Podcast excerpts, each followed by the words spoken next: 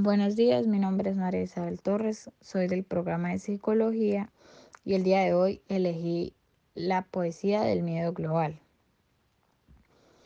Eh, dice, identifique y describa al individuo o a la comunidad que realiza el acto artístico antes de realizarlo, estado emocional, etc. Eh, para mí la palabra miedo espanta, pero es un poco desconocida, ya que afortunadamente no he vivido el flagelo de no conseguir trabajo ni padecer de hambre, aunque por más seguro que uno esté, el miedo siempre está ahí. Se siente miedo a la soledad, a una mala nota, a defraudar a mi familia, a un accidente y a muchas cosas más. La expresión artística. Para mí el autor reflejó, reflejó en el poema el miedo latente al que se expone el individuo o persona al enfrentarse a este mundo, al desempleo, a las enfermedades, a la inseguridad, a la ansiedad. La obra de arte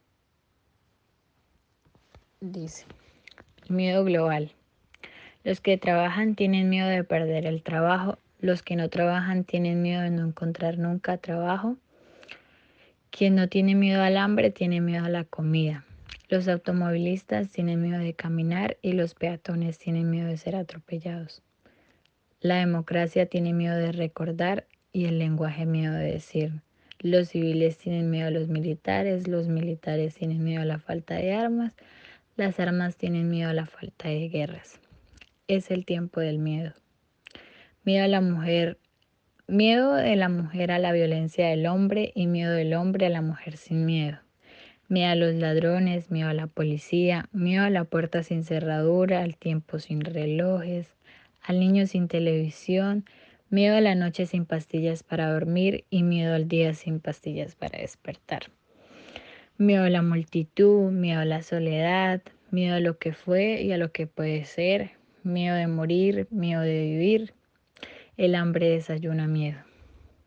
El miedo al silencio aturde las calles, el miedo amenaza. Si usted ama, tendrá sida. Si fuma, tendrá cáncer. Si respira, tendrá contaminación. Si bebe, tendrá accidentes. Si come, tendrá colesterol. Si habla, tendrá desempleo. Si camina, tendrá violencia. Si piensa, tendrá angustia. Si duda, tendrá locura. Si siente, tendrá soledad. Eh, la percepción del público que sería lo que percibió la persona a la cual le recité el poema, que sería lo siguiente. Me dice que percibe miedo, angustia, ansiedad, nostalgia, al, ver reflejado en esta rima la realidad en la que estamos expuestos día a día. Eh, las emociones que, que representan según el esquema de intensamente, pues en general, podría decir que la ira, que sería furia más furia, eh, terror, que sería temor más temor, melancolía, que sería alegría más tristeza, y aborrecimiento, que sería odio más desagrado.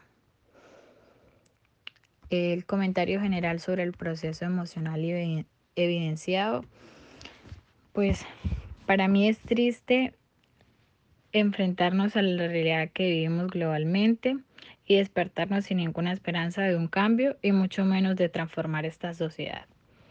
Muchas gracias.